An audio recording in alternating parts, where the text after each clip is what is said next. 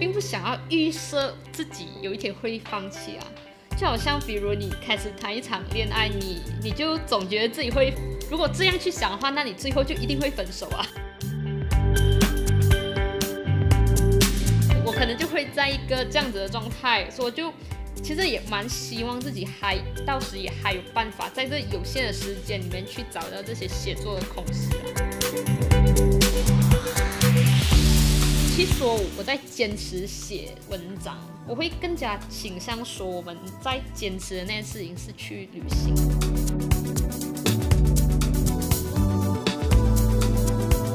我不会相信，如果在很多很多年后，我们再回头看的话，发现我们自己坚持做了一件自己喜欢的事情这么久，我会感觉是一个很浪漫的一个事情。我们离出发就快要不远了。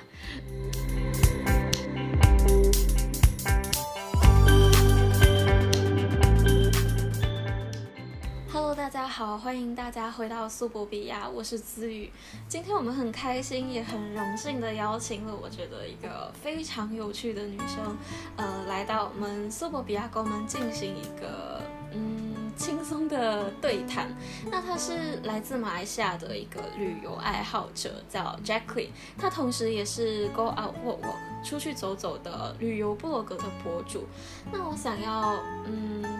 找 Jacqueline 来对聊的原因，是因为无意间就是有一些契机认识到了 Jacqueline，还有他正在经营的这一个旅游部落格，所以。嗯，看了他的部落格以后，我希望可以更进一步的认识他，还有嗯，认识他在马来西亚这个嗯对旅行的概念比较保守的一个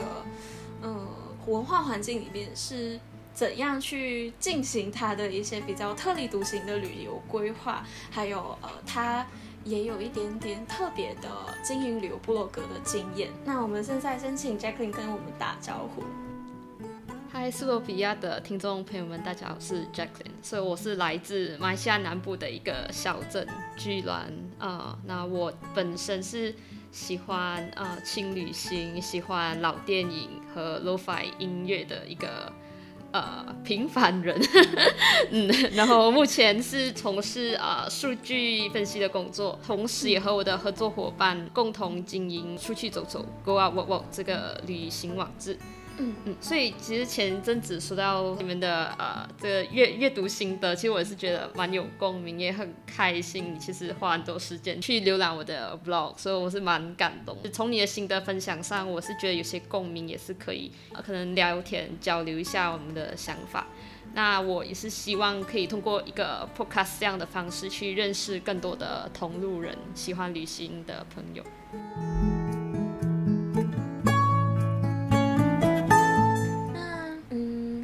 简单的说一下为什么我会跟 Jacqueline 认识好了。那主要是我在 Facebook 帮我们苏博比亚做一次座谈的活动宣传嘛。那 Jacqueline 应该是偶然间有看到我们呃宣传的一个状态哦，所以他。到了 IG 去给我发信息支持，然后我们在那个时候也有了一个机会互相关注。那在浏览他的 IG 的时候，就发现原来他是一个旅游部落格的博主。我就在那个晚上，就可能也是宅在家太久了，好久没有旅行，而且也很久没有看到很有趣的一个旅游部落格，所以我就点进去看了一个晚上吧。就啊，有一种就在读。散文的感觉，就是因为这个旅游部落格让我觉得有很多很有趣的地方，它并不是特别的吸睛，一下子就抓住你的眼球，但我觉得他们的文字还有他们的图像是非常有温度的，所以我就给 Jacqueline 写我那时候非常激动的一个阅读反馈，嗯，一个心得。其实 Jacqueline 觉得很长，我我个人觉得是。一边读，然后一边做笔记的时候，是那种情绪堆积，然后再把它写在一个信息里面。个人不会觉得它像一篇文章，然后把它发出去以后，发现哦天啊，这是一篇文章了。就对，就就有了这样子，我们有了一个嗯，一直持续保持联络的机会，可能也是相互都因为呃一个座谈活动的宣传，然后因为一个旅游部落格，我们有了那个机会去认识对方，然后有了一个机会发现啊彼此都是一个还蛮真挚的人，就还蛮感动的。对对，其实也是蛮开心哦。就是我第二天早上醒来的时候，我就发现到我的那个 blog 的那个 statistics 直接是就是爆了，突然就有很多 很多那个 page view，所以就哎，我就哎就就非常。惊讶也很好奇是呃哪一个读者就是在在一个晚上内就看了我好好多我之前过去一年写的那个文章，接下来就收到你的那一些阅读心得，所以我是觉得非常的就是非常的感动。其实就是已经过去了一年多，我们已经没有。没有一个契机可以去旅行，因为这个 COVID nineteen 的关系，所以就是呃，我是非常开心可以跟你有机会去聊一下这一些旅行，还有 blog creation，就是啊那个写网志这一方面的一些交流，所以觉得蛮开心的。然后嗯，对，嗯，因为我个人也觉得在马来西亚。其实很少人会去做，嗯，一些文字书写的工作，就把它当做是一个要认真经营的东西，或者是像旅行的话，也有很多我们要去突破的成见跟一些比较保守的观念。所以，我我觉得 Jacqueline 就活着一个非常自由，而且很，嗯，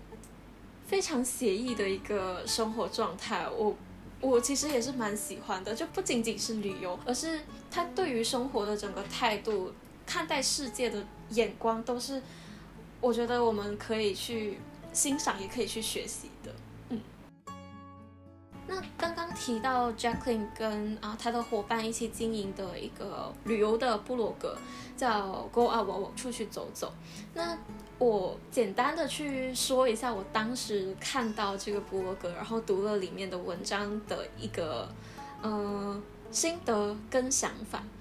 就是这个布罗格里面的文章，其实并没有一个非常吸睛，然后整体让人觉得其实没有一个非常强烈的目的性，就感觉我们在 YouTube 看到的一些攻略型的影片啊，或者是在网络上看到一些攻略型的旅游文章。他们好像都呃有一个比较明确的目的，是要分享当地的一些地方，或者是呃到了一个地方必吃的一些美食之类的，就有一个非常嗯非常明确的方向。但是出去走走这个部落格。它整体所有的文章其实读起来都有一种旅行回忆的感觉，因为这可能也是 Jacqueline 跟他的伙伴主要的一个写作方向，整体有一种个人休闲回忆录的感觉。但是这些闲散的文字风格，其实字里行间又有几个我觉得很突出的特点，而且这也是旅游的文章或者是旅游部落格里面会给读者的一些收益，就不只是看一个人的呃比较主观的一些体验，那像是什么旅游小贴士啊，或者是旅行策略啊，其实都有呃都有可以得到他们的资讯的一个地方。那像他们也会去分享说他们打工换宿跟一些交通订票的推荐等等，那也会看到有几篇文章是有去做一些美食或者是景点的推荐，就整体看似是一个没有主题或者是攻略式的定向，整体却让人觉得很真挚，可以感受到 Jackey 他跟他的伙伴身为一个旅行爱好者对于。每一个地方的实质的感受，那虽然整体很闲散，但其实是非常有个性化的一个，嗯，非常有个性化的一个文风。我觉得这个博格的特别之处就主要是，呃，他们是以他们自己的回忆或者他们自己的经验去统结出很多的文章嘛。那他们都有去分享他们的规划旅行的方式。那像。背包旅行啊，打工旅游换宿、沙发冲浪等等，那这一些也让我感到很冲击。就是我们马来西亚其实对旅行的概念跟想象是比较保守的，就我们会比较偏向去跟团啊，或者是呃去一些比较保险的目的地，不会好像去欧洲啊，或者是东南亚的一些国家。就这些国家，我们可能。跟团会安全，但自己去规划可能就会有一点点没有踏实的感觉，就会啊可能会刻板印象觉得很贵啊之类的，这种方式其实不常见，所以我就还蛮想问 Jack，你是怎样突破马来西亚普遍对旅行的刻板印象，开始你自己的旅行策划的？嗯，对，就是当初我们在呃创立这个 blog 的时候，我们其实就是已经有讨论过我们。的那个写作方向就不会是比较攻略性质的文章，比如说可能呃三天两夜加米岛，还是什么呃用多少多少钱可以玩到超值的啊叉叉国家这样子，嗯，所以就是所以就一开始我们就是不会就是已经决定不会往这一个啊方向去写，因为其实这一类的旅游资讯在网上其实已经非常普遍了，这样我是觉得如果只要读者。愿意去搜寻的话，其实已经可以收到非常多这一类的分享，所以我们是比较倾向去写一些我们过去在旅行上的一些经验，碰到的一些比较特别的，还是很值得纪念的人事物，就是不只是作为我们就自己的一个回忆记录，也也会希望就是通过这样子的经验，也可以去。鼓励到读者，也就开始的出去走走，因为这一个的话，其实也就是会有一些和你前面提到的马来西亚人的一些，呃，对旅行的刻板印象。就是可能这一些，比如说背包旅行啊、沙发冲浪这一些，其实如果和一些呃中港台地区的朋友去聊的话，他们可能会觉得这些是很普遍，没有什么了不起的事情。但他们其实就会觉得很疑惑，为什么 like it's a big thing 在马来西亚？对，因为就其实，在马来西亚，我们可能听到沙发冲浪会觉得很可怕。你去。一个 app 那里或者是一些 Facebook group，然后认识到的人，然后你跟他谈好说我们在哪里见面，然后再到你家去借个沙发睡，就会觉得这样的旅行方式还蛮不靠谱的。打工旅行的话，也经常会听到什么诈骗案啊，然后被绑架，然后没有办法。旅行就只能够当苦工、当苦力的这一种社会新闻，这几年其实，在马来西亚也是蛮常听到的。所以，就是我觉得 Jacqueline 跟你的伙伴去规划旅行的方式是还蛮，就在马来西亚还蛮前卫的，是一个还蛮突破的一个行动、一个做法。但其实我也就不敢说，就我们是，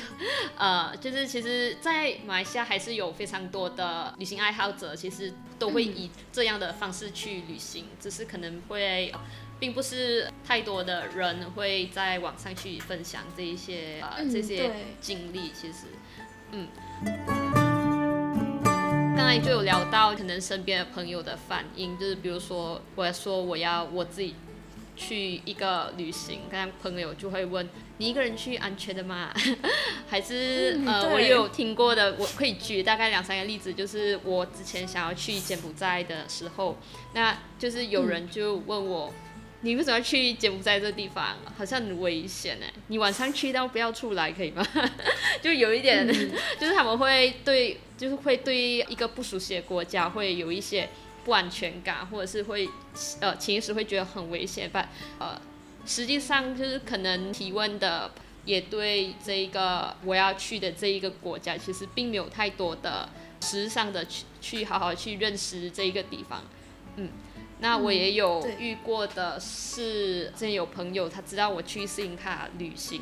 那其实他第一句他的第一个反应就是，为什么你会想要去斯里兰卡？你是不是因为呃宗教原因？他就以为我是去斯里兰卡是因为宗教原因去那边啊，可能去那边的寺庙啊，就之类。嗯嗯。所以我就觉得大家还是会蛮好奇，如果我们去一些呃不是很主流的。对马来西亚人来说很主流的旅行地点，所以大家会有一些这样子的，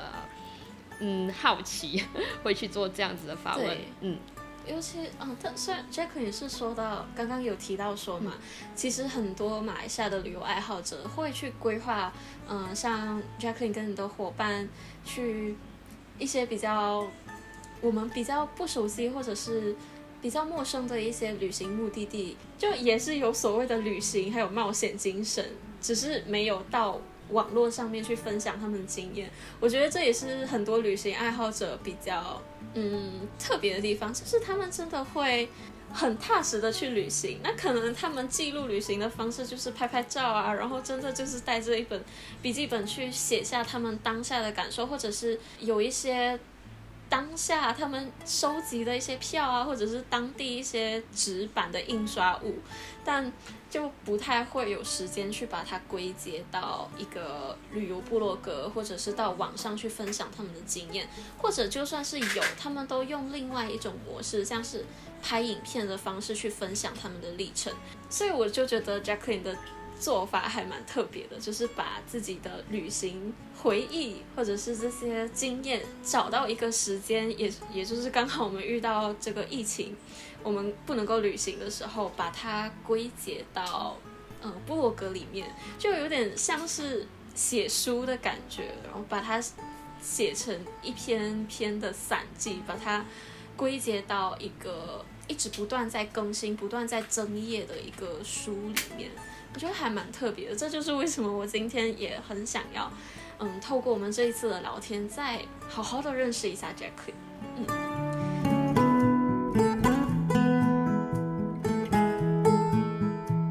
那我接下来想问 Jackie 的是，呃，你在出去走走这个部落格里面有很多个系列嘛，就是有。比如说，就是有不一样的旅行规划模式的一个分类，像背包旅行、沙发冲浪啊，跟打工换宿这样子的。那你自己个人会比较喜欢，或者是最常实践的一个旅行模式是什么？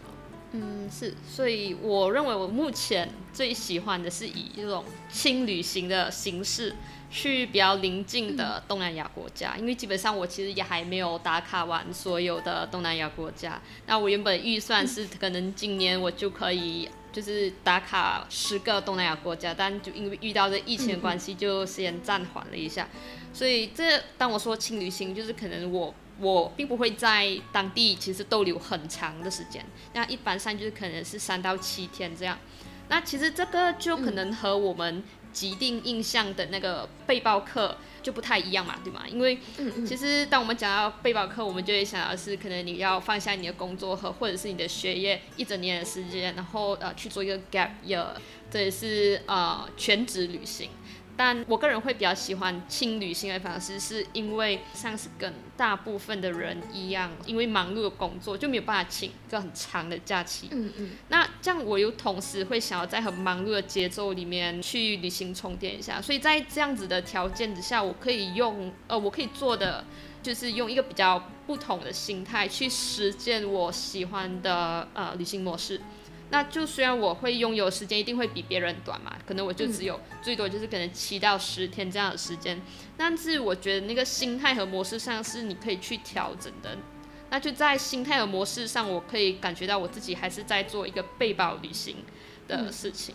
嗯，就是可能我会只有很有限的时间，但我还是会去搭很慢的火车，比如说，啊，那那就对我来说，就是这背包旅行不不一定是要啊花上一个一整年的时间。也没有去太，也没有太多框架，就是一种状态，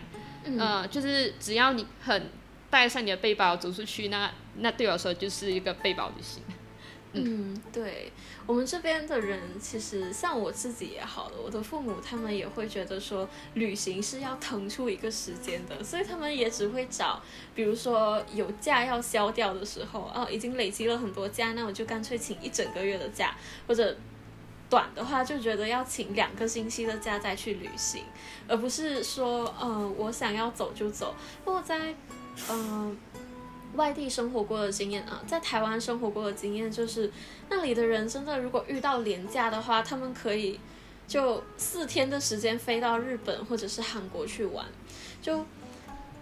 嗯，但马来西亚的人可能就普遍不会觉得旅行是一个呃几天内就可以完成的事情，而是觉得我去到这个地方，我就应该要到哪几个景点去参观啊，然后有一些必吃的东西一定要列得很长，一定要就是每一个都去吃到，所以就会觉得那一种旅行方式其实是还蛮，我个人觉得还蛮压力的，嗯。嗯，对，然后，那我觉得最重要是你要去找到你自己最喜欢和舒服的形式，因为我也有一些朋友，他们最舒服的旅行方式就是他认为，呃，我现在有一个很宝贵的假期，我有这多少天的时间，我要去这一个地方旅行。那我既然钱已经花下去了，我就要好好的去规划。所以那时候我去墨尔本的时候，呃，我就是有就是在呃这个沙发冲浪的。App 上面认识两个女生嘛，那我们其实就有在一个群组上去讨论我们到时候的规划，因为刚好我们三个人都是来自不同的地方，就是马来西亚、印尼还有中国。嗯。那我们就在同一个时候刚好就会去到墨尔本，我们就比较了一下我们三个人的旅行规划，然后发现到我们三个人的旅行规划是完全天壤之别的。那其中有一个女生，她是学霸式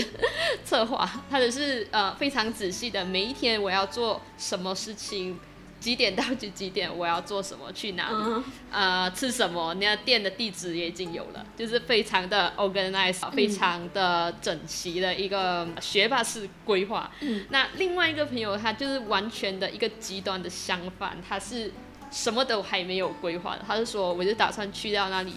再看就好了。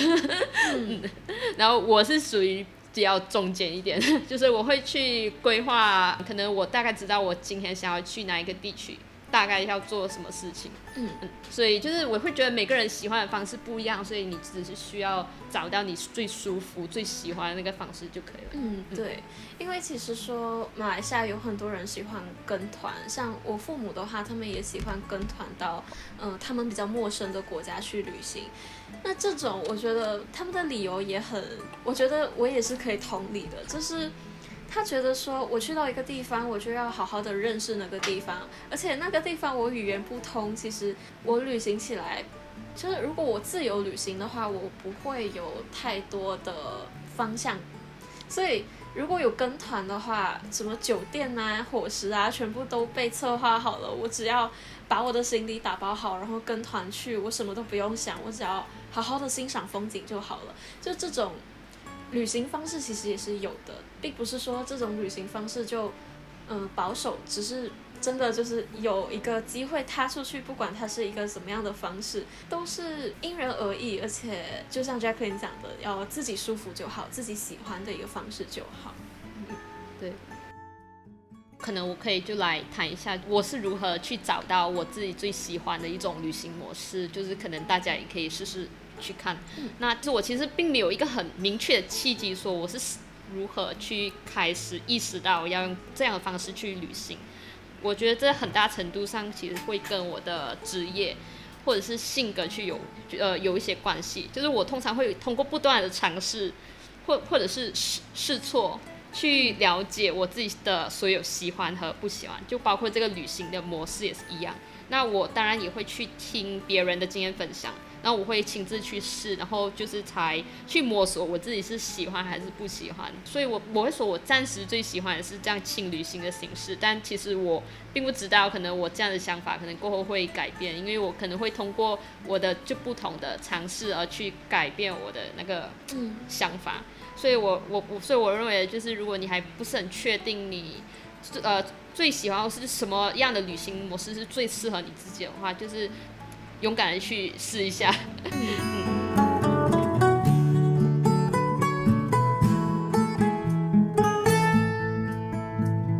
我刚刚提到的出去走走，Go out 我我这个旅游部落格是由 Jacqueline 跟他的一个伙伴一起经营的。然后我会说到它很特别，是因为我之前也有说到，现在其实很多人都是以一种攻略啊，或者是嗯。一些比较吸睛的标题，有一个比较明确的方向去分享他们的一些旅行经验。那像 Jack 也有提到什么五天四夜啊，或是多少天多少夜，然后到哪一个国家去，呃，什么什么之旅啊，这样子的一个旅游的文字的记载方式去分享给别人看。那或者是现在比较主流的，也是把自己的经验拍成影片，然后剪辑一下，再上传 YouTube 去跟大家分享。那这种方式也是现在比较主流的一个分享媒介。那我觉得 Jacqueline 他的记录方式很特别，就是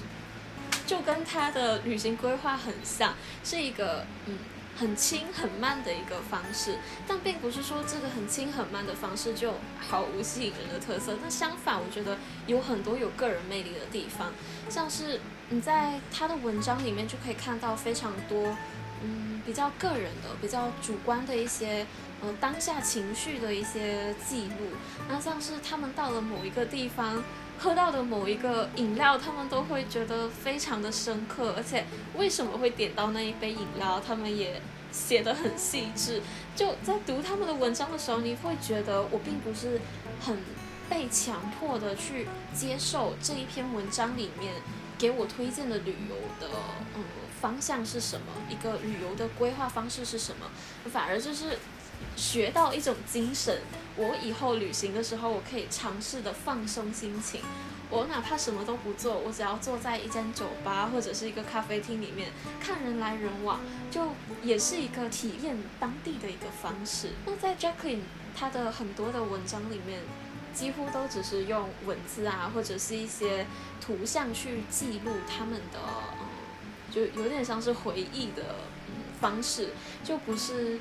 嗯。真的没有一个很强烈的目的，而且拍的也不是什么啊巴黎铁塔啊，或者是呃一些地标的东西，而是可能就一个非常温馨、灯光很漂亮的一张构图，一个小小的比利时的某一个角落，越南的某一个角落，而不是就是看到那个照片，你就会啊这是越南，就是这种地标式的一个照片。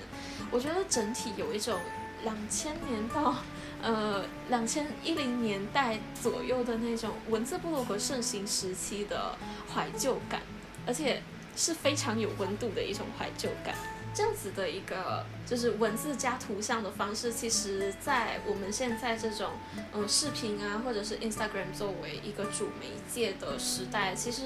相对有一点复古了。但就像刚刚我提到的，这也是我觉得出去走走这个旅游部落格很有温度，而且有一种柔化现当代这一种很快速的一个脚步的一种，就是一种氛围。就走进他们的部落格，就有一种很很有节奏，但是非常平缓的一个氛围。他们的文字也都是比较片段，而且没有很多那种吸睛标题的内容嘛，但。嗯，感觉整体都是在记录他们在回忆自己的旅行里面最深刻，然后也他们觉得最想要分享的部分。那其中也夹杂着一些其实也是很有用的一些旅游贴士。嗯，就觉得每一篇都很朴实，也很真挚。那我就嗯，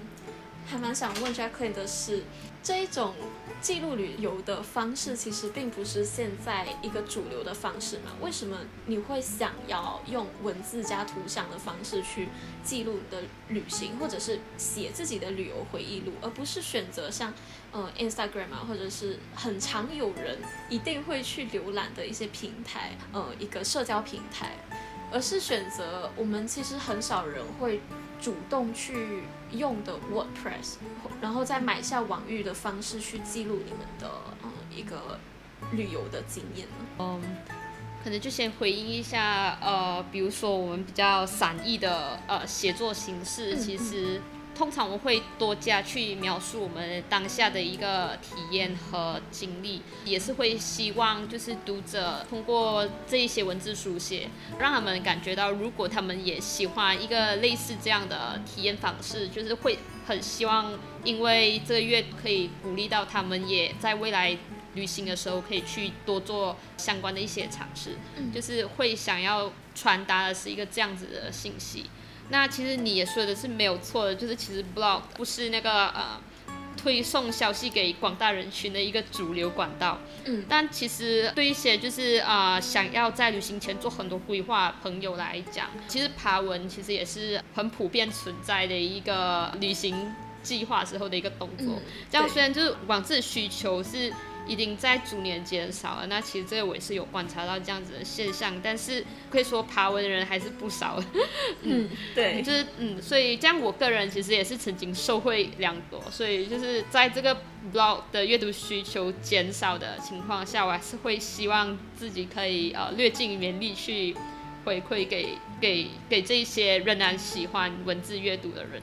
毕竟就是可能一些比较早期的网志内容，其实也可能比较资讯上也可能比较过期了一点，就是可能呃会有一些店已经关了，还是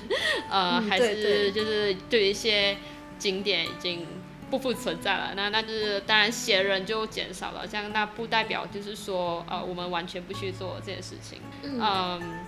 加上可能文字。书写是可能我比较擅长的一个形式。那其实呃，哥，我我呃，并没有完全去排斥视频类的分享，因为其实我也知道呃，目前的主流就是视频和照片是一个比较主流的分享管道嘛。对。那我们目前的这个网志的分享形式就是以文字为主，然后照片和短视频为辅的一个形式去去做。嗯，除了因为我个人比较喜欢和擅长的形式是文字类分享，我也觉得可能影片类的分享也不太适合我个人的旅行方式。那就可能比如说，可能我在路上的时候，我会更想要去专注我当下的那个体验。就如果我同时在拍影片的话，我可能没有办法可以全心全意的去。专心和当地人去轻松的对谈，你知道吗？所以，嗯，如果我要往 YouTuber 的方向去做，去拍影片的话，那其实我所需要的影片素材是很多的。啊，这其实我会认为很大程度上会影响我原来喜欢旅行的一个样子，也不想说我自己是为了拍片而旅行，就会有这一方面的考量哦。但当然，我还是会蛮喜欢在呃旅行的路上，其实就拍照啊，拍短视频做旅行记录，但就可能没有那个频频率，并不会非常的多，多到呃有很足够的素材去做影片。那那我会觉得这个可能门槛更高的旅行影片分享，那我就觉得可能还是呃让比较享受 vlog 的旅人朋友去做，可能会更完美。所以简单讲，我就觉得可能是适合自己的就是最好的吧，应该。嗯嗯，对，我觉得 Jackie 真的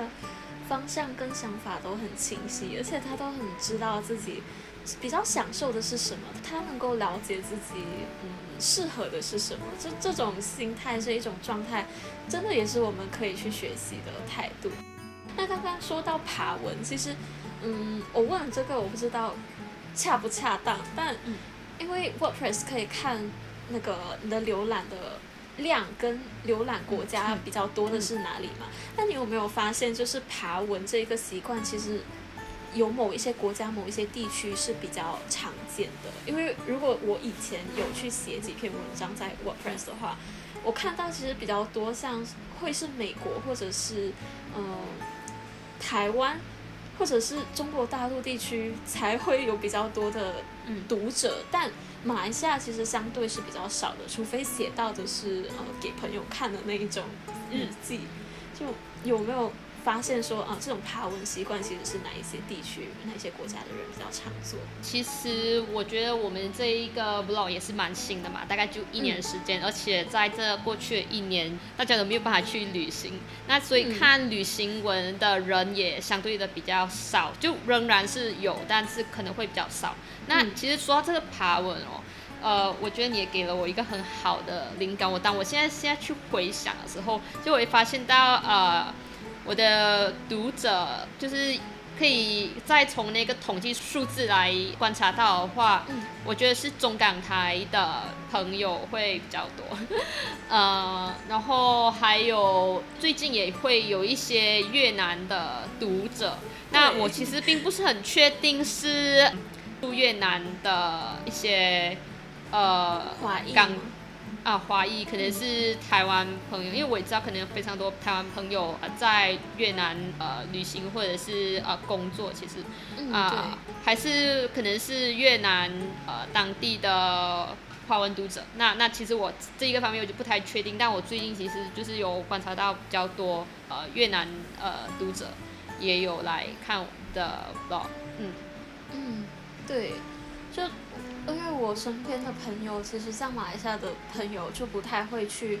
主动的看这些文字的东西。那也可能是呃出去走走这一个旅游博客，他们是就刚刚提到的嘛，他们没有那种攻略型的文章，他们比较多是在写自己的旅行经验，一个回忆的记录。而不是那一种攻略式可以让人家一下刷就好像看到路线的那一种文章。那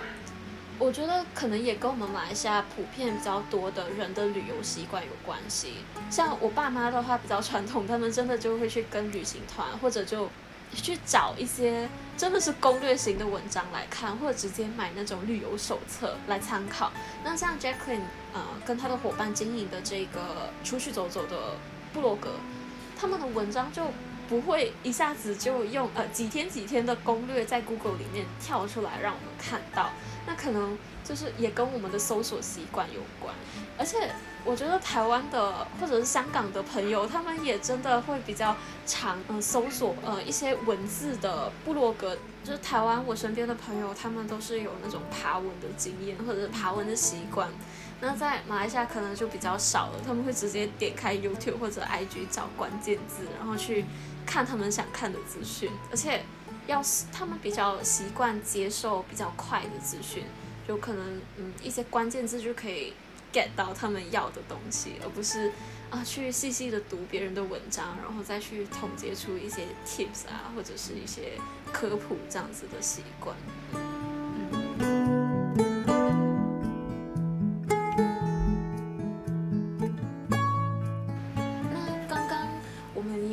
提到说，马来西亚对旅行的概念跟想象是比较保守的嘛，目的地也都比较，呃，选择那些主流的路线，像是可能韩国啊、日本啊，我们在旅行社里面也可以看到，呃，一些比较吸睛的配套。那我们通常都会跟着那样的配套，或者，嗯，像我身边的朋友，他们虽然。是说他们是用一个自由的去规划他们路线的方式去就自由行，但他们还是去找那些攻略型的文章，然后再总结出一个比较主流的路线，然后再用那样的路线去旅行居多，就比较保险，然后也嗯，总的来说是一个比较保守的旅行的规划跟执行的方式。那像。嗯，Jackie 也有提到说，像是台湾啊、香港啊，还有中国大陆啊，很这些地方，他们对于什么沙发冲浪、打工换宿，并不会觉得特别陌生，而且甚至就是非常平常的一件事情。但，嗯，马来西亚它的概念跟想象还是比较保守的，而且刚刚我们前面也有聊到说，这社会新闻都是什么关于打工旅游诈骗啊，然后这一种。新闻一旦出来，就会让我们对接触这一些旅行方式的管道怀疑跟不自信，就没有办法去相信，而且可能你网络上找什么哦打工换宿的方式，就看到那些页面，你会觉得是不是诈骗呢？所以就不敢再去试了。而且我们也会普遍觉得去欧美这些国家旅行消费非常的昂贵，那甚至。像我爸妈他们都会觉得我们要存很久的钱才可以到欧洲或者是美国去旅行，那这种刻板印象就因为各种没有契机，还有一些社会新闻，搞得我们好像有一点点嗯不太想去尝试。那我想问一下，可能对这种刻板印象的看法是怎样？就是这一种啊，我们对各个方法有一点不自信的看法。当然，就是我也会听到一些身边的朋友，就是对于旅行的那个概念和想象，可能是会有一些局限哦。那刚刚就是在像前面有提到，就是可能比较常会听到评价，就是呃，这地方好玩咩？呃，不会危险咩？对对对，还是呃，万一没有东西看，不是很浪费啊？就是会有一些这样子的想法。但其实有时候我会认为，其实当朋友去。对我们有一个这样子的发问的话，其实对方或许并不是真的去否定这样子的方式，而是其实不是很确定自己能不能够去接受这些不如预期的可能。嗯，所以当我们去设立这个出去走走部落格，我们没有想要往旅行旅游博主的方向去做，因为我们会更多是想要鼓励呃读者，尤其是新马读者，就是新加坡和马来西亚呃的读者们，去尽可能的去呃。体验的旅行的一种各种的面貌，所以也希望如果有机会，他们不经意的点进来看我们的文章，就是也会希望他们看了文章会有一些其他的旅行想法，就是可能诶，其实旅行呃比我们自己的想象有更多的可能性，也会去想要去激发大家去思考一下，或许呃下一次旅行他们也可以去做一下这一个方面的呃尝试。呃，至于前面有有提到，就是可能对，比如说打工换宿这一方面，可能不太有信心，就可能这个安安全上还是会担心有没有什么诈骗的可能。那其实我会觉得最主要就是那个你去找打工换宿的那个管道，就是可能这个是蛮重要的。那我们在 blog 的文章里面就有分享到一些打工换宿的管道，比如 HelpX。给大家一些灵感，去怎样去申请啊，还有一些呃常见问题的回答。因为其实比如说 HelpX 的话，这个是一个呃平台，雇主和寻求打工换宿机会的人，其实都必须要付费，而且去验证身份的，去寻找一些这样子的打工换宿平台，其实对双方也是会比较有影响。那除了 HelpX 的话，也会有 Workaway 啊。呃，和其他的这一些呃，这是比较可能属于欧洲的呃打工换宿平台。那其他地方的话，可能就可能也可以上网再搜寻。像因为我知道，比如说台湾的话，其实有一些脸书群组就会有呃台湾各地的呃民宿就的主人就会去呃破文呃提供一些打工换宿的机会。那其实大家也可以多多的去搜寻一下，比如说有没有人曾经去过这一个。地方啊，换宿所得到的经验是啊比较正向还是比较负面一点的？就可能大家多做去去多做搜寻这样。那自己沙发冲浪的话，我也可能个人会推荐是 Couch Surfing App。所以之前这一个呃 App 呢是免费的，然后呃但是如果你有付费的话，就是可以呃得到一个。呃，真人验证之类的，那那其实还有一个可能，就是我通常我会决定要不要去见这个沙发猪，就是我也会去看他的评价，因为就是你会，当我们我我会认为，当你去读一个评价的时候，你会知道它是它是一个。Genuine 的评价就是它是不是一个真实的评价？我觉得在文字跟用词上，其实你是可以感觉到，如果这一个人他有一百个评价，没有理一百个都是假的嘛，对不对？对，嗯，所以这个方面的话，我们会去看。但是这个 Couch Surfing App 的话，自从这个疫情呃以来，那其实它这个平台也是有大受影响，因为。呃，不用这个平台，就是这个平台的用户其实啊活活跃率也是大大下降。那可能就那个 app 里面的一些可能广告那一些，就是可能就是没有办法去支撑他们的正常运作。所以这 Couch Surfing app 如果我没有记错的话，它其实现在是已经变成了一个收费的那个呃 app。但是我觉得如果过后大家如有兴趣想要通过这个 app 来去找你的沙发主呃。呃，或者是去跟一些当地的旅客，呃，去 meet up 的话，就是 hang out，就是可能呃，除了那个你可以去别人家住他的沙发还是房间以外，还有一个功能就是 hang out 功能，就是说你可以 check，呃，你可以去看呃，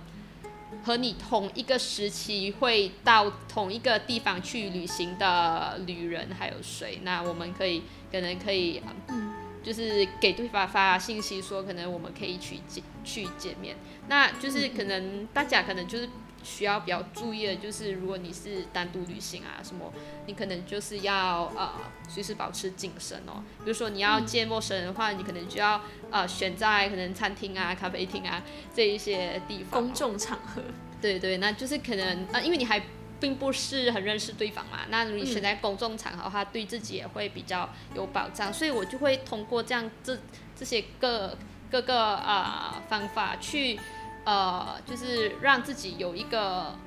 达到这样的体验，但同时我也保障我自己的人身安全。那我是觉得这些东西其实都是可以避免的。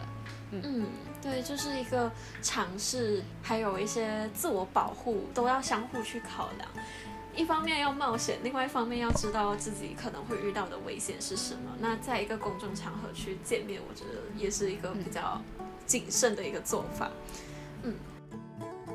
刚刚提到的，对于一些旅行方式，像是沙发冲浪或者是打工换宿，有一个嗯，就就是尤尤其是我周遭的朋友，还有我普遍认识到的人，其实都是比较嗯，就真的都不太会去接触这种旅行方式。像我身边也有同学是一直都说要去哪里哪里打工。像好应该是澳洲或者纽西兰去打工吧，然后在那边旅行，但一直都没有付诸行动。他的原因就是真的没有找到一个他觉得可靠的平台或者一个可靠的报名管道，可能要测要规划这样子的旅行特别的难吧。所以我就想问 Jacqueline，就是对于这一些可能想尝试，但是又嗯。一直都摸索不到方式的，呃，一些想要旅行的人，各个年龄层或者各种背景的人，有什么样心理建设的一个建议？就不是不是说考量安全啊，还是什么？就是怎么样去跨出那一步？有什么样的建议吗？那这里就可能有一个小建议，就是比如说刚刚提到的，呃，如果想要去呃打工旅行，比如澳洲还是纽西兰的话，其实呃如果不是很确定那个平台的话，那我觉得这是可以解决的。比如说你可以去打听有没有什么学长学姐曾经是成功去那里啊呃完成他们的打工旅行，呃去去询问他们曾经用的平台或者是他们的代理。呃，是谁？然后就是找一些比较有信誉的啊代理去帮你去做这些事情，或者是你可以去找有没有啊有类似经验的呃一些呃。Blog 去呃去看一下他们有没有分享过呃他们使用的平台，或者是可能可以尝试的去跟他们交谈一下这样子。对，嗯，我觉得都是这就是可能如果是这这一方面的话，都是可以解呃都可以解决的。但是可能心理建设上的那个建议来讲的话，我常常会讲一句话，就是你你不要停留在你想想而已，就是你要开始走出去就对了，因为这其实是一个你和你。了解你自己的一个过程。那其实，比如说你如果想要尝试，可是你又不很确定你自己会不会喜欢独自旅行，我可能会讲，可能拿这个独自旅行来做一个例子。那其实，首先你可能可以先在国内或者是邻国去独自度过一个长周末就好了，可能就是一个一个三天两夜还是两天一夜，就是一个很短暂的长周末。或者是你可以去选择一个你心里感觉到比较舒适的城市作为你的第一个出发地，比如说可能你很熟悉的是呃呃中文，那你可能就是去一个呃呃中文呃交流为主的一个城市，或者是如果你很 comfort 你很你你可能就是呃有些朋友就是呃也可以用英语来做交谈的话，其实你也可以去选择比如澳洲啊呃这一些就是呃。语言上让你觉得舒服又没有那个压力的一个压力的，就是可以让你感觉到安心的。那其实比如说我真正意义上的一个完整的 solo trip，就是啊那时候大概是去了八九天吧，应该，嗯，那是我的第一个 solo trip，我就是选择了去澳洲，啊，因为就是语言上可以沟通嘛，然后让我也呃心里也觉得比较呃安心一点的地方。那其实这里我也是想要去提醒大家，就是不要太担心，比如安全啊这些问题，因为比如你的这些担心害怕，其实都是呃你可以去呃上网呃多做搜寻，不管是爬文还是看视频都好，让自己有一个心理准备，听一些别人的啊经验分享，那你就可能会让自己先做一些心理建设，然后你再去了。那其实呃旅行也是一个磨练和啊。磨练的一个过程有没有？就是，那，你去了好几次过后，你会就会有一种驾轻就熟的感觉啊。嗯。所以，呃，我觉得就是，嗯，如果你喜欢做规划，那你就去呃多做功课，去做一个适合你自己喜好的的策划啊。就是你就不需要去担心，哎，会不会好不好玩？还是你也可以考虑带着一个随遇而安的想法。那我可能可以举个例子，就是啊，我之前其实在。这个去了斯里兰卡，那那然后那时候我其实就有想要去我朋友推荐的一家米其林的啊螃蟹餐厅，呃去吃晚餐，那就其实很可惜的，就是因为那时候我去的时候其实是嗯疫情爆发的一个星期前吧，应该。那所以那时候就因为当地的疫情，然后那个餐厅就暂时关闭了。那那就就是没有办法了嘛，我已经是在那个城市已经是最后一天了。所以我最后呢，我就是在我上飞机之前，我就去了一间当地人会光顾的那个一个小小窄窄的一间店去吃那个小螃蟹。那这样其实当然就跟我想象本来想要吃的米其林螃蟹啊餐厅是完全天壤之别的一个差别，但是呃，但还是怎么说，就是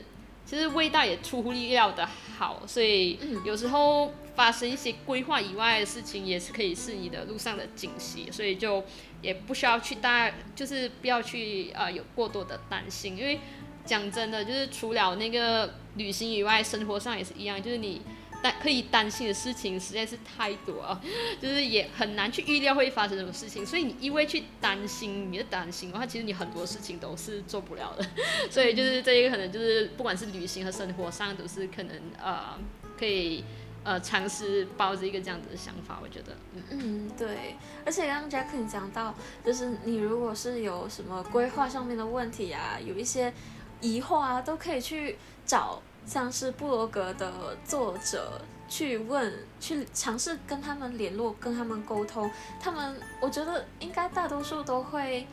嗯，也会很友善的去跟你做交流，也会很友善的给你一些他的反馈。像 Jacqueline 的话，我觉得他他就是一个非常，嗯，非常温柔，然后又很很有想法，而且也很多可以分享的一个人。那可能有一些小小的问题去问他。就是问这些旅游博客的博主啊，一些呃文章的作者，他们应该都是非常乐于分享的，因为毕竟，对啊，欢迎大家来聊天。对，而且我当下其实在想，为什么我不要每看一篇文章我就写一个小评，然后发上去？然后我现在想想，好像是我一我一刷那个文章的时候，好像没有看到没有看到那个呃 comment box，就是没有看到评论区，所以就直接跳到下一个文章去念。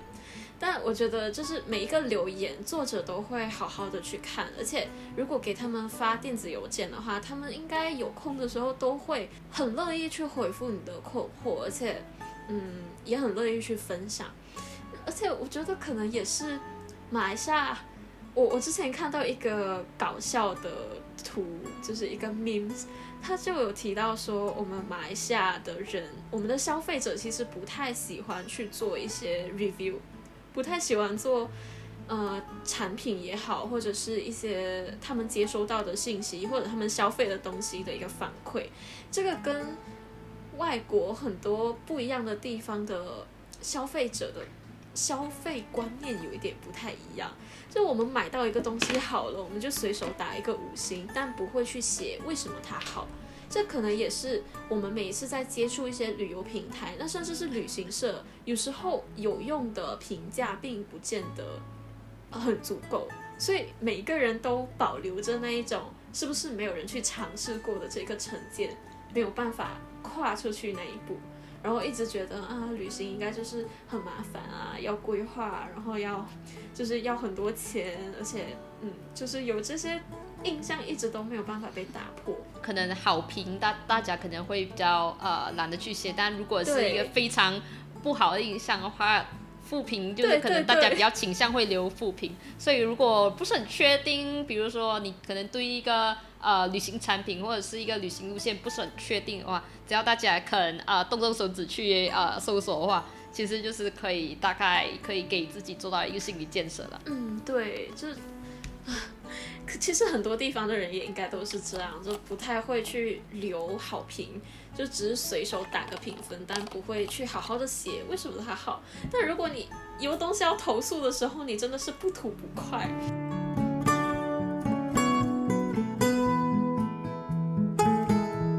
其实出去走走的这个部落格里面，它的文章跟它的排版都很干净，而且很柔和，就。不会让你觉得这是不是有什么很惊险的呃一个文章分享的一个地方，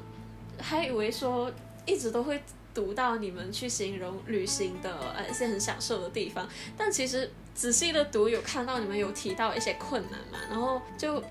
觉得其实有规划的人，他也不一定说每一次的旅行都是万无一失的，而且就算你把事前功课都准备充足，然后可能。还是会有一些意想不到，或者是啊，你知道它就是会来的问题出现了。像我有提到你说在欧洲某一个地方嘛，你遇到手机卡只有法文设定那种情况，然后还有你另外一个伙伴，他的一篇文章里面有写，他以为马来西亚的护照非常的万能，然后去到那里才发现原来是要签证的，就很临时的去补一张签证。就这些问题，其实当下就。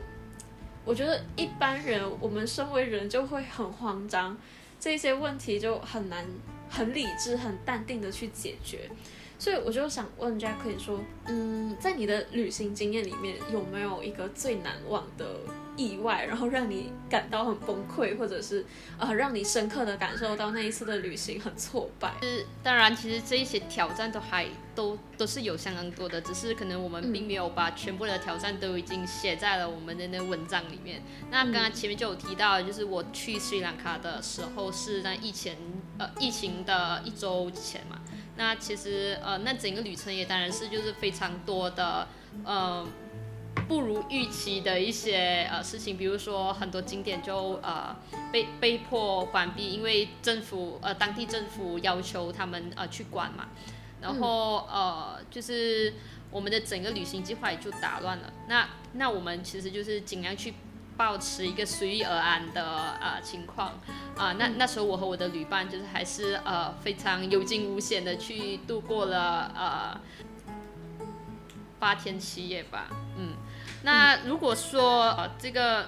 旅行最难忘的一个困难，我倒是想到了一个。那其实我就觉得，有时候你准备再周全都好哦，旅行都是难免有一些预料之外的。就是可能你去很很很多时候，你是需要去靠机智去冷静应对，然后去做当下最适合的决定就好了。就比如说，就是我在比利时 Brussels 的呃某一个晚上。那其实我们那时候是在一个聚会上，我们是有喝了一点酒，所以我们平我平时走在晚上走在街上的时候，我都是会很谨慎的。那可是那一次我是有一点松懈了，我觉得。然后呃，可是那时候幸好我和我的那个朋友是两个人就一起在街上走嘛。那我们走着走着，突然他就拉住我，就叫我停下脚步一下，他就跟我们讲，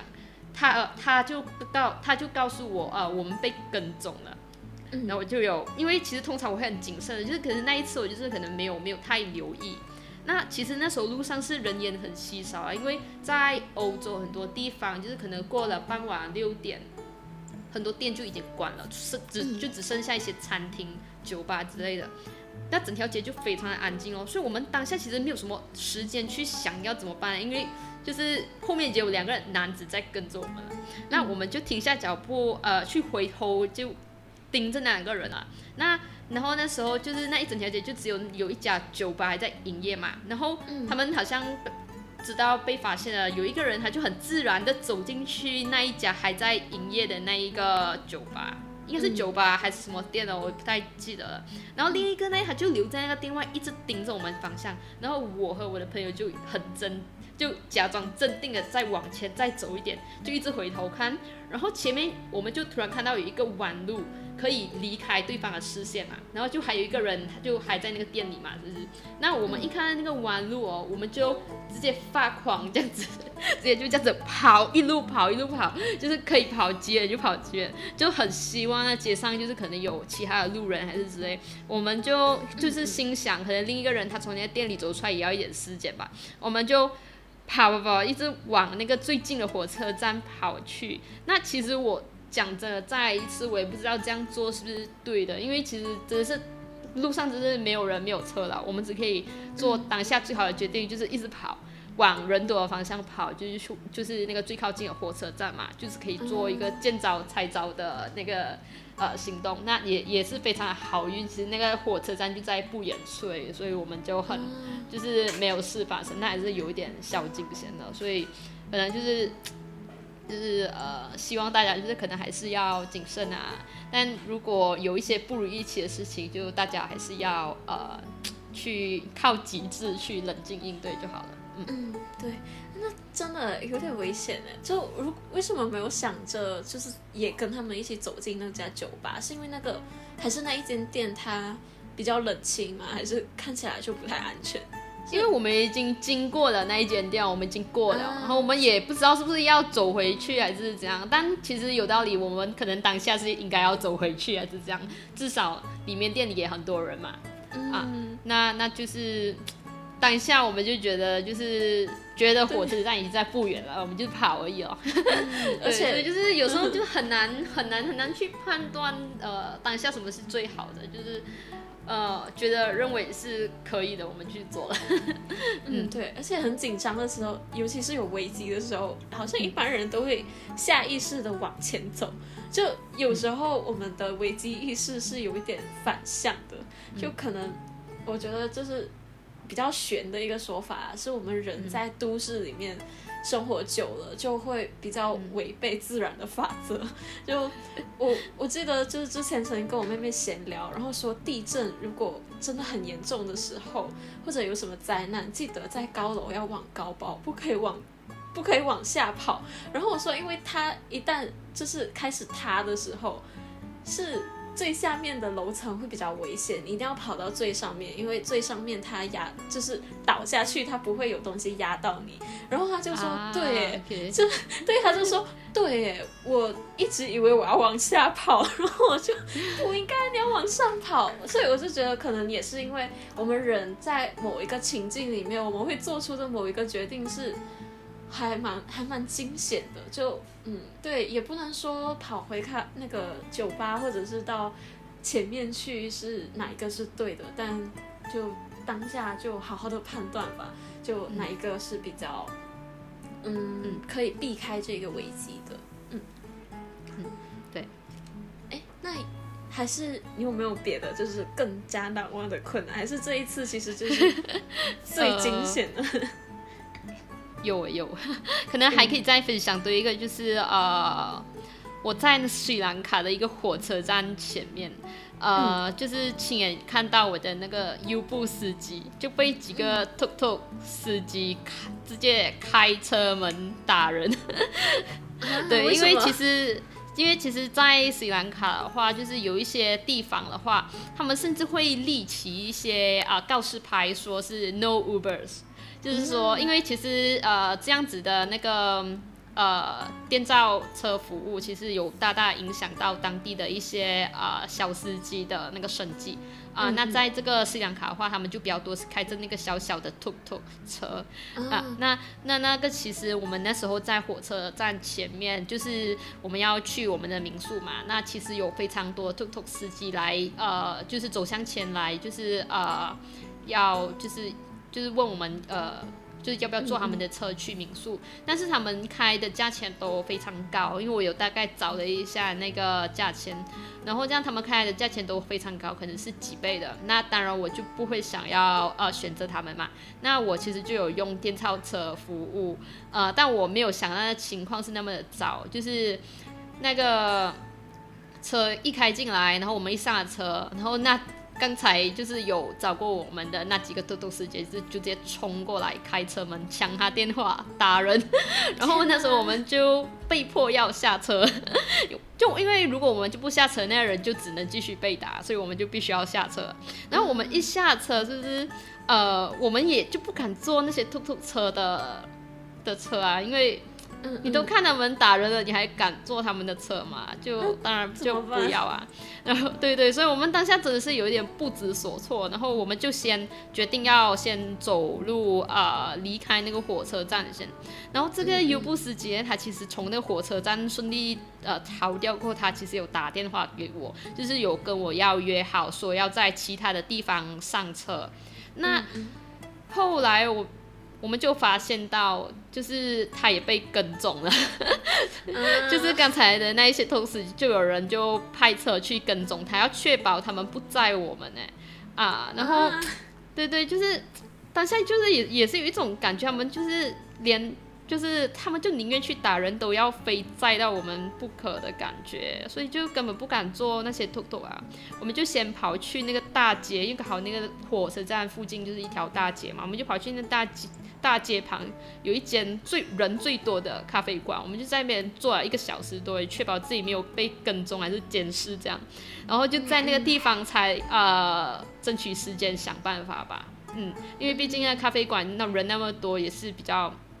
安全嘛，我们就在那边想要怎么解决。最后我们就想到了，我们就联络到那个民宿那边的经理，就是让一个当地人知道我们的情况，然后也看他能不能呃派车来接送，可能我们可以付他车费都好啊。啊，所以就是当下就是很紧张哦，是不是？就是你遇到任何的这些突发状况，都是尽量不要不要慌，也沉着去应对吧。但是那个被打的司机就有一点。惨，只是蛮蛮可怜的嘞，嗯，那那就是，然后后来我我就坐了那个民宿的车，呃，过去那个民宿，才知道其实我们要去的那一间民宿是非常的偏僻的，就是要走一些山路啊，非常窄，可能那个车也是可能就就是没有办法双。双双向车都可以一起过的，就是非常窄的小路，也有树林啊，就非常偏僻的一间民宿。我也不知道为什么我就找到了那一间民宿，因为我们看照片觉得哎很美啊，有有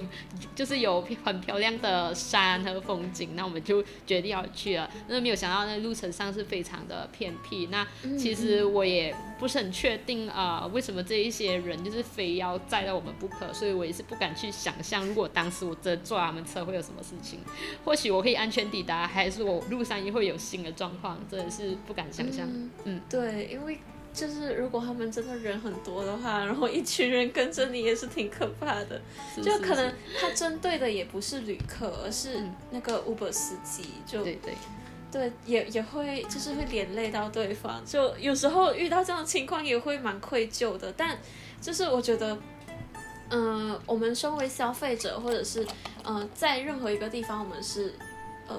拿出我们的钱，然后去得到一些产品或者是呃服务的时候，我们会理所应当的觉得我们要货比三家，然后这这也是对我们自己权益的一个保障嘛，因为不可能你的价钱非常贵，然后我还用你的服务，就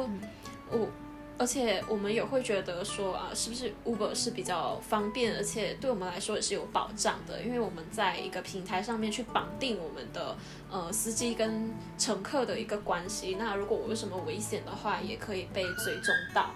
嗯，是没错。其实，在斯里兰卡的话，电召车服务哦，其实是呃，你你会相对比当地人坐 tuk tuk 高的。其实那个价钱也是比较高的。但你可以想象的是，我我去我就算是用了电召车服务，都还是比这些 tuk 司机所开的价钱便宜很多。所以就是。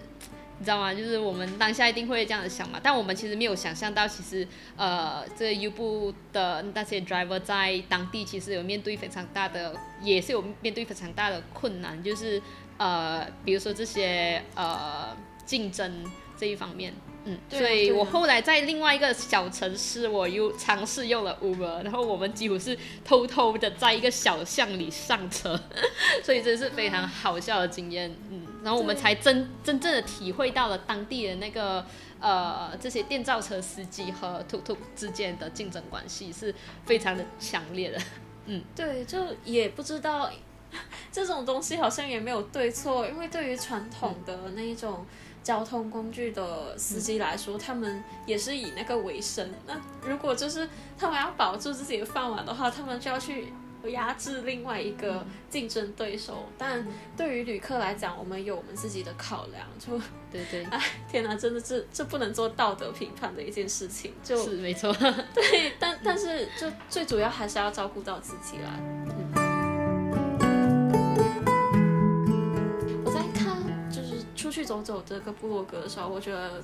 所有的文章跟很多的系列里面，我个人最喜欢 Jacqueline 写他去比利时跟越南的关系。那我喜欢比利时是因为，嗯，我我可能也有感受到，就是可能对 Jacqueline 来讲，比利时这个地方有一些还蛮特别的，嗯，一些回忆跟一些当下的感受吧。就我可以感受到你对那个地方的惬意是。还有一些当地的一些风俗啊，一些氛围描写到很生动，就是很随性的走进一个酒吧里面，然后点了一杯。呃，名字看起来很好喝，然后听起来很好喝的一个饮料，然后就点了那个啤酒，然后再好像有一种好像给自己买一个小礼物、一个小惊喜的感觉，对，就很喜欢那一种你在比利时后的那个嗯感觉。嗯，对，其实我特别喜欢比利时，也是因为其实我的人生的第一个冬天就是在比利时哎，因为我们身为一个呃。四季如夏的呃东南亚小孩讲，就是就是可能就是我我的人生的第一个冬天也是比较迟啦，就是呃就是我二十多岁的时候才才第一次在呃国外过我的呃冬天，那所以就是有一些比较特别的呃感觉吧那时候，然后那时候也是在比斯大概是待了两个星期。嗯啊，就有一种人生就是初雪或者是初冬天，然后高光时刻的那种感觉。嗯，然后就喜欢越南的话，我是喜欢在越南的整个路线，就是还有也也一样是体验啦。但我会觉得在比利时的话，你描写的是那一种氛围，就写的不是实体的东西，但就是整个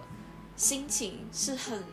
感觉很轻飘飘，而且是我很向往的那种旅行的心态。然后在越南的话，就是可以看得出来你有一些规划，但是你在那个规划里面，你很享受自己，然后也对可能对东南亚、对越南有一些基本的了解，然后有一些文化上面的了解。然后刚刚 Jack 你在前面有提到他很喜欢老电影嘛，然后我就看到一篇是以情人的观后感的那个呃方式去写他在。呃，越南的一个路线，跟他有一个像是总结式的一篇文章吧，就看到他说自己是在越南的最后一天看杜拉斯小说改编的《情人》，然后就啊把自己在越南在胡志明市的那个行走踪迹，然后跟这一部电影联系在一起，就可能因为我也是学电影的关系，就感觉啊好有形象感哦。然后我当下就又再去看了一遍《情人》，然后再看多一次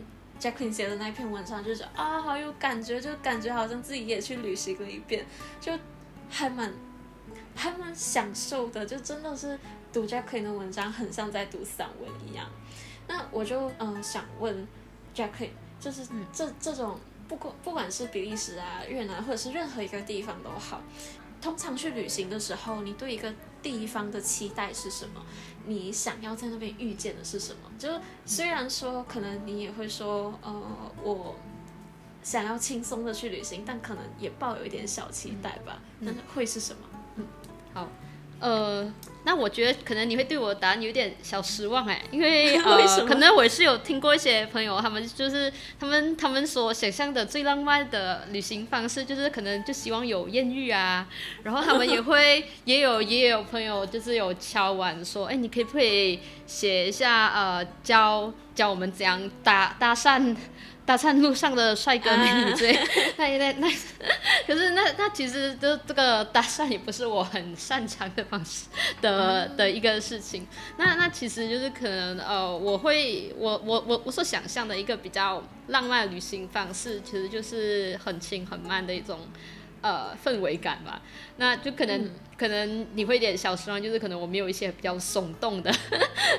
浪漫旅行方式。那我其实最期待的遇见就是就是我我其实会很期待路上的一些小惊喜，哎，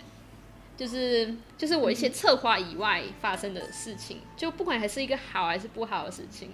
啊，比如说我可能会在这个。城市里面的一个呃小镇，还是一些小巷里面呃散步的时候，突然发现到一个不知名的小石，可能我并不知道它的名字是什么都好，还是我可能就突然就逛着逛着就买到一张我很喜欢的明信片，那就是这样的一些小小的事情，我都会其实蛮开心的，所以呃我会觉得最期待的一件就是这些不经意的小惊喜吧，应该。嗯。嗯就。也没有什么，就是不会去特意想象会有什么样的事情，但就是，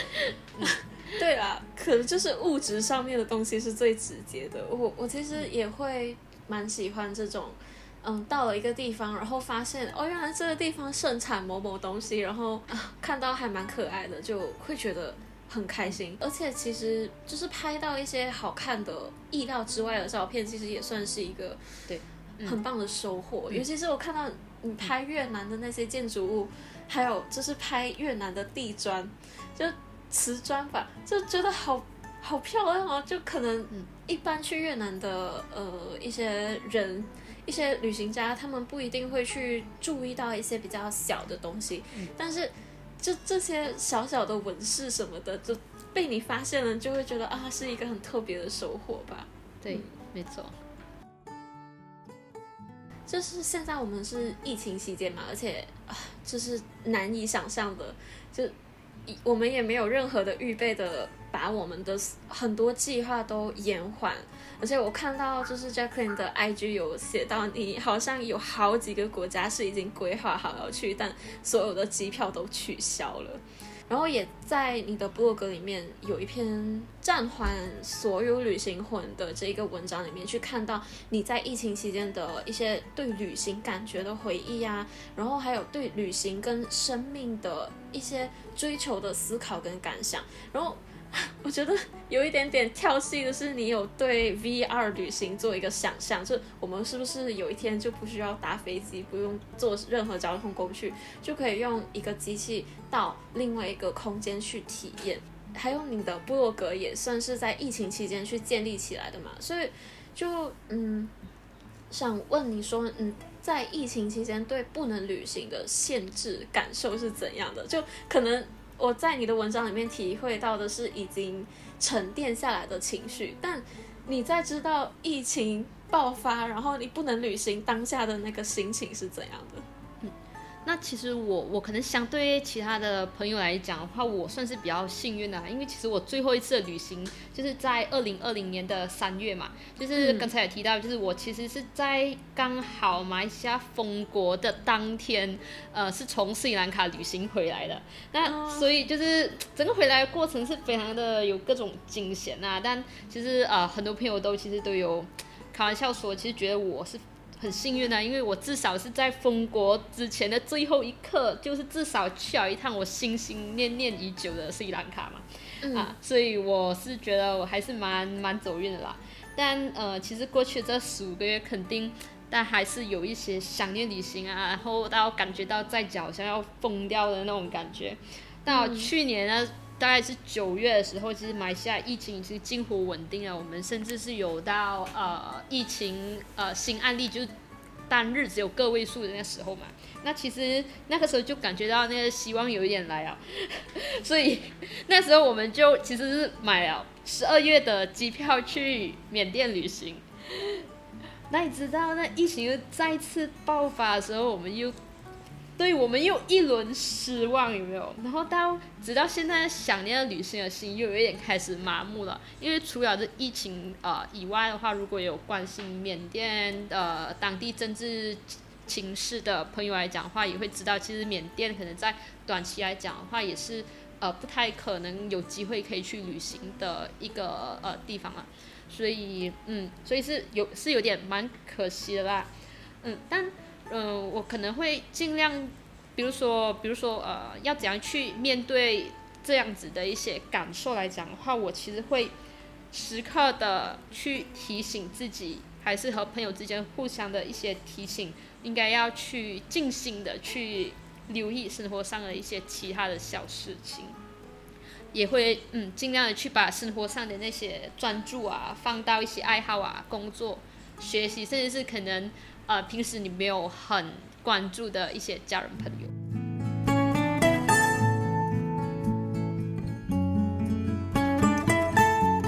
那那其实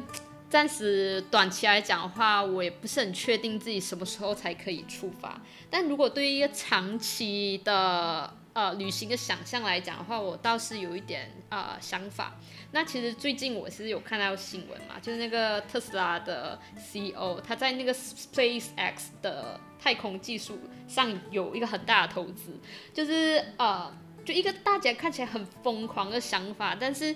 呃，他的这一些投资又让我觉得火星旅行，可是搞不好是真的有希望成真呢。那我也很好奇，会不会在有生之年就可以看到他其实可以去外太空旅行，也变成一个不再稀奇的事情。所以我是觉得，诶，其实有一些很多很疯狂的可能，我们大家都会觉得，哎呀，不可能的啦。呃，可是其实很多人就是在，就是会看到一些企业家，比如说特斯拉的，他他们就已经在呃做。这一方面的投资，让我觉得，咦，这些很疯狂的想法，或许有一天可能会成真。但是我个人可能会比较期待，也比较可能在短期内可以实现的事情呢，就是远距工作的普及化，就会让我觉得，可能长途旅行可能就是不再也未必需要一个 gap year，可能就是你要停下你的工作或者是学习，呃，可能一个。呃，固定的时间这样，那就是可能对我们来讲也不需要去牺牲我们的稳定的工作还有薪水来源，我们就可以周游周游列国了。那其实这是我一个很呃期待的事情。其实我在疫情之前我就有这样子的预感，但当时我其实以为。远距工作的普及化，可能至少还还要等到十年之后。那我我其实有告诉一些朋友我这样的想法，可是他们都抱着一种不可能的感觉。但其实因为这疫情，它真是加速了很多呃数字转型上面的那个呃改变嘛。那我就觉得，其实照目前情况来讲，其实呃，我觉得可能有更多的企业他们会对远距工作保持一个更开放和欢迎的态度，因为很。可能很多人就已经呃成功了，去培养了一些呃在家也可以呃继续工作和保持那个 productivity 效率的那一个呃呃节奏和方法嘛。那可能其实这个远距工作普及化就可能不需要等太久了。那我其实前几天我又看到了一个研究，就是在欧美那边的研究，就是说其实是呃，甚至有一些人是希望在疫情过后哦，还是可以啊在家工作，不回到公司。甚至有人说，如果啊，如果公司坚持要我回去呃工作的话，我就会辞职。找另外一间可以允许我在家办公的呃一个机会，当然这也是可能因人而异啦，因为毕竟我也是有呃跟不少朋友聊过，其实有一些人是前倾向在在家办公，一些人就是可能会比较喜欢在办公室里面跟人有接触。那如果这在家办公成为一个趋势的话，我就会认为我可能未必真的是需要在我。我的家，我的房间里面啊，去工作，甚至我可能可以实现一个边旅行边工作的想法，也不需要去牺牲我现在的固定的薪水来源。嗯嗯，对，就是其实也是很看我们工作的那个形态，因为有一些传统的事业，一些传统的生意，他们还是得要到呃店面啊，或者是到。公司去上班，然后但是有一些工作可能真的可以远端操作的，就可以在远端操作。最后想要说的是，呃，Jacqueline 她的 Instagram 主页我看到很多，其实也一样，跟她的部落格是文字跟图片为主的一个记录形式，跟当代这一种主流见效快，然后又很受欢迎的视频视觉类的媒介有一个背道而驰的方向嘛。然后，呃，我们也。提到了很多关于他在部落格里面的呃写作风格，就不是那种攻略型的，没有一个很强烈的目的性。我看到 Jacqueline 他的 IG 的主页的编排，其实也不是像嗯一定要有某一个版页、某一个风格、某一个色调，而是就是真的很随性，但同时又非常有一个嗯整体的美感，就觉得还蛮舒服的，就是逛起来。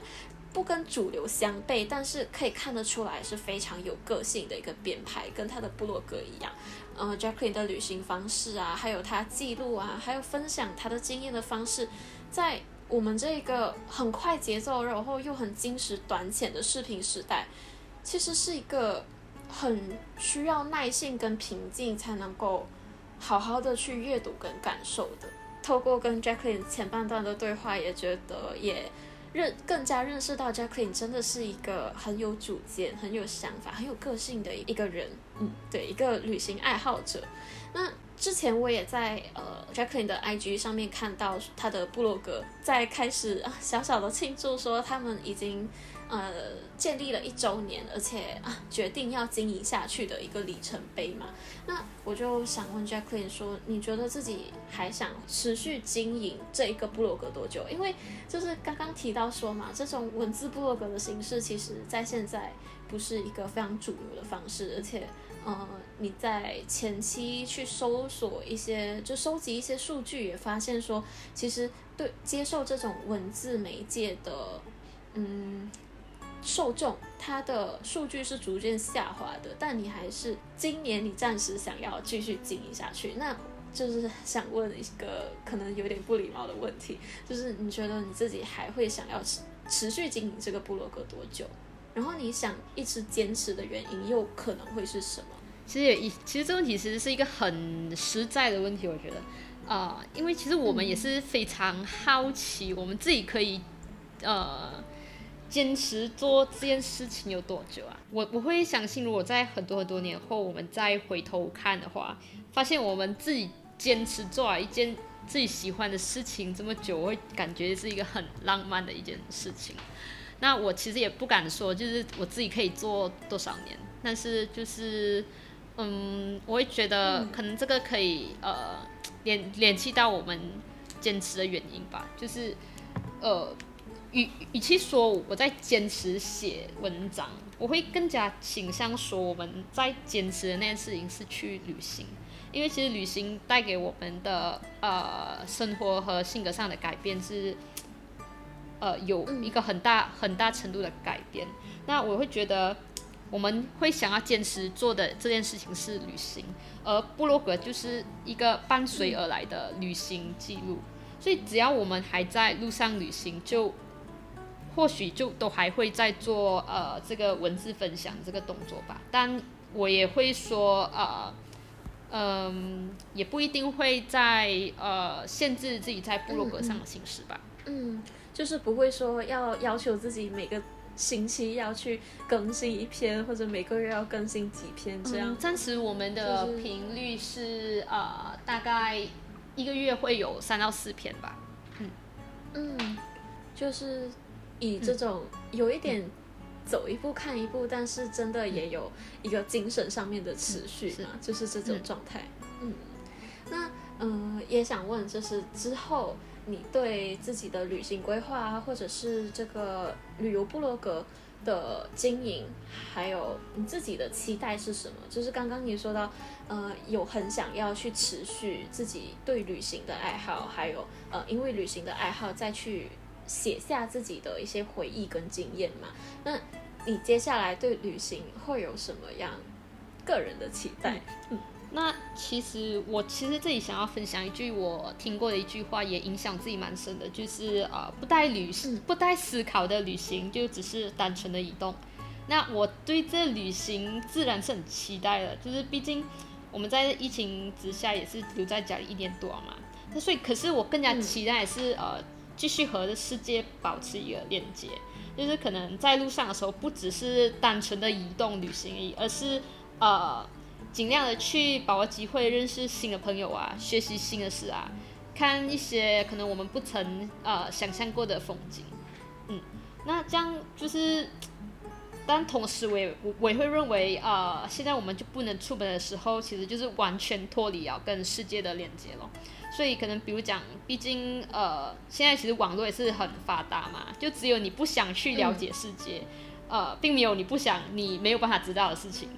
嗯，所以只要你肯动你的手指去搜索的话，不管是文字还是照片，甚至是啊短视频，呃还是各类旅游节目，呃都好，我就觉得，呃都有很多的方式可以让你去更加了解这个世界，也了解自己。嗯，当然就是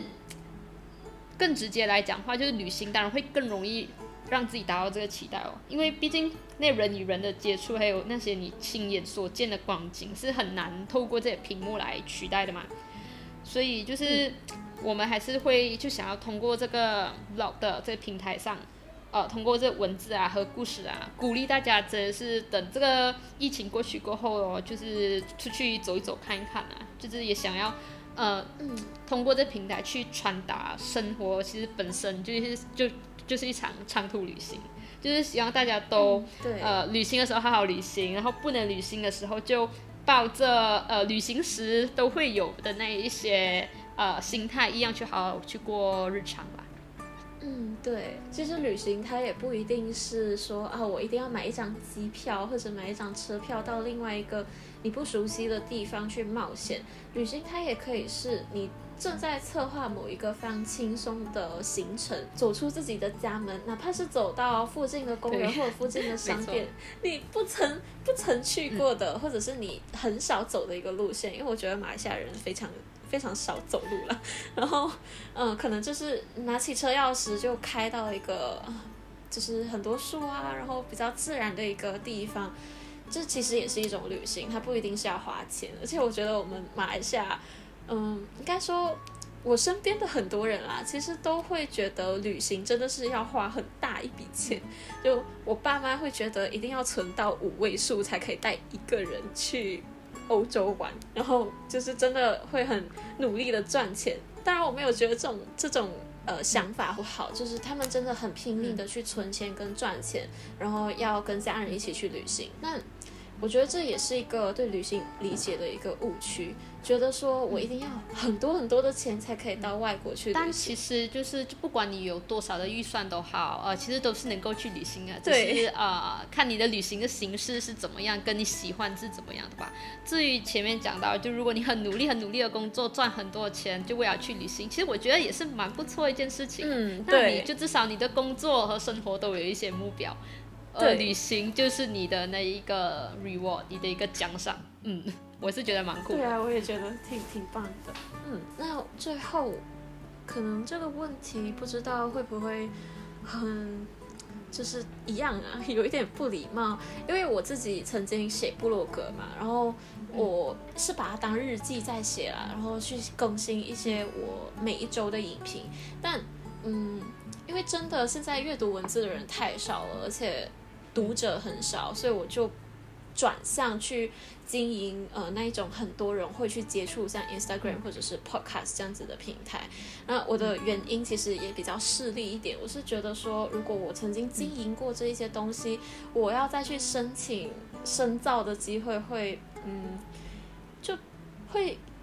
比较有拿得出手的东西，而且也嗯证明自己并不是这么的反主流。然后嗯，就想问 Jacqueline，你刚刚就说走一步看一步的去嗯经营自己的部落格，但你有没有想过，如果有一天你放弃去经营部落格的原因会是什么？其实我倒是觉得这是个很好玩的问题，对，因为其实我我并不想要预设自己有一天会放弃啊，就好像比如你开始谈一场恋爱，你你就总觉得自己会分分手手的话，那你但是如果这样去想的话，那你最后就一定会分手啊，对吧？所以我就是不会去去想这个问题的嘛。嗯但是如果你一定要去猜一下这个可能的话，我觉得很大的可能哦，如果我放弃的话，可能是我没有时间写。啊、对，因为你看，如果当我们回到后疫情呃时代的时候，就可能各国边界都开放的时候，我觉得我可能就已经是到处跑了。嗯就是我工作以外，就是可能就是在呃呃 plan 我的旅行。嗯嗯，对，就是有有就是有一句话就是说，呃，现在的人很多都是。如果他不是在旅行的路上，就是在计划旅行的路上嘛。对啊，那我就觉得我可能就会在一个这样子的状态，所以我就其实也蛮希望自己还到时也还有办法在这有限的时间里面去找到这些写作的空隙啦。嗯那其实流量方面的话哦，其实现在并不是大家会想要出门旅行的时候，嗯但是这个流量其实还是出比我们预想的好很多哎，所以这个还是也也是一个蛮意外的事情啦，对我们来讲。嗯嗯就是诶，原来这个时候还是有人在看旅游文章，那其实也变成一种动力，就是觉得哎，有人看我们就会写啊，就是。嗯，对，然后，可是其实，呃，总来讲的话，其实留言方面可可能反而不是我们最担心的事情哎，因为我是觉得只要我们的文字还是故事哦，只要影响到一个人都好啦，嗯或者是可能给啊就一个人有旅行的一个新的想法都好，我都觉得这样就已经很不错啊。就是并不是说你一定要影响到很多很多很多的人，嗯，那我觉得可能只是有一个人看了我们的故事，会改变一些他固有的一些想法，愿意去做一些新的尝试。嗯，我都会觉得呃，现在做的事情很有意义。嗯，对，也会希望这些读者可能当时真的是可以旅行啊，呃，就是想要出发到同一个城市，我们有写过的城市的话，可能也可以再回来。呃，看一下我们的文章，可能就是中间还虽然就是我们写的方式是可能比较散一点，但中间还是有字里行间还是有一些呃旅行小贴士，还是呃一些资讯是我觉得还是可以做一下一个参考笔记这样，然后可能过大大家也可以到网上去做一个延伸的搜索这样。对，因为刚刚也提到说，马来西亚很多消费者 或者是像啊任何人啊，就比较讨厌，然后也比较。不想腾出时间去写评价跟反馈嘛？那我觉得 Jacqueline 的部落格其实就是对一个地方跟他的旅行经验的一个反馈，是一个非常认真而且很真诚的反馈。那我觉得是真的非常值得去浏览的。嗯。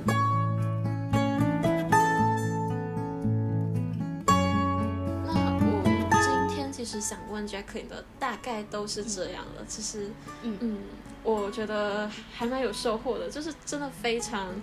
开心，可以因为这是一个活动的宣传，然后因为 IG 上面我们有点像啊打破了一个。界限其实 Jacqueline 是在居銮，是在西马，然后我是在东马，我们隔了一片海，但我们有一个机会在网络上面去认识，那也跟 Jacqueline 说的一样，不是你没有认识世界的机会，而是没有打开那扇门，打开那扇窗去看看外面的世界。那我觉得就是跟 Jacqueline 聊天非常开心，而且也认识到了一个啊非常有意思的灵魂。然后，嗯，我会在我们的说明栏里面去留下 Jacqueline 的 Instagram 跟他博格的链接。然后，如果大家感兴趣，对旅行感兴趣，或者是对 Jacqueline 还是他的伙伴一些在旅途中非常惊险的小事情感兴趣的，嗯，朋友，其实都可以点开他们的博格去看，嗯。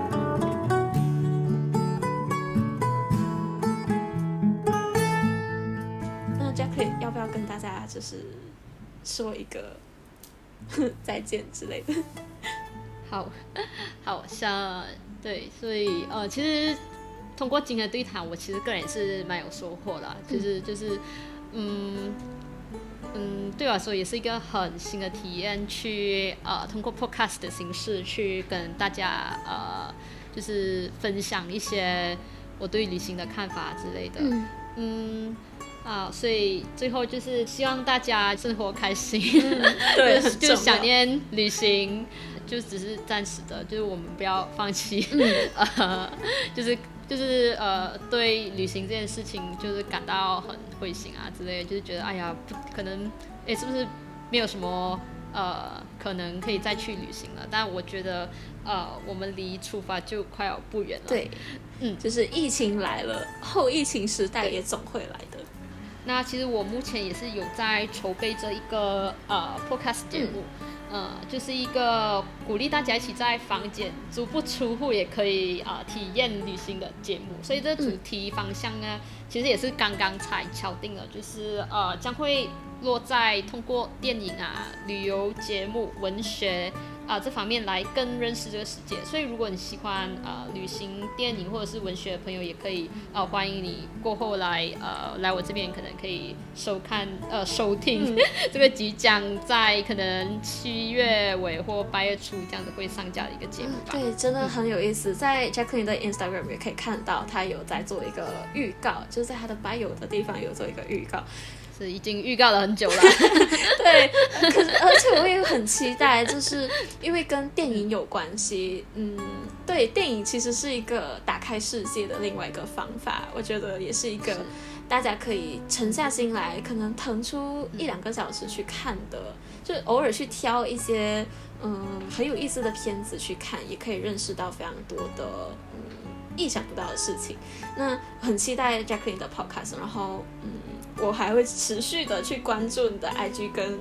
部落格。嗯，谢谢，我也会很期待你们呃就过后的活动了，因为我之前参加过，也是觉得受益良多的。希望大家要多多支持苏博比亚。谢谢，苏博比亚也是一个嗯，算是一个空间啦。我跟安阳想要创造的一个空间，就是在这里面去谈一些学习啊、学术跟一些对生活的感想。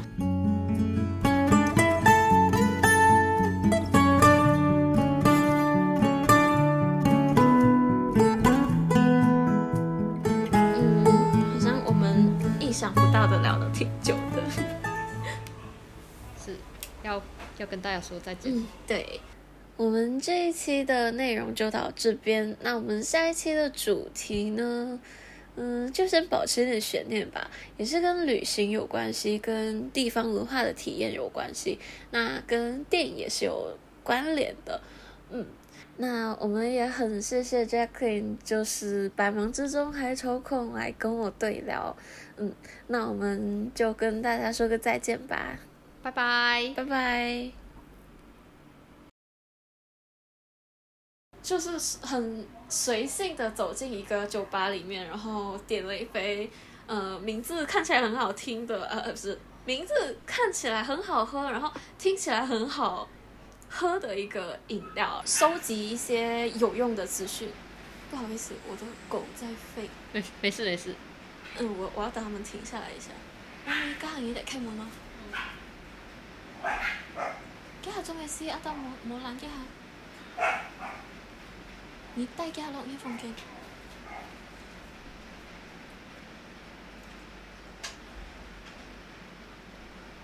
不好意思。没事没事。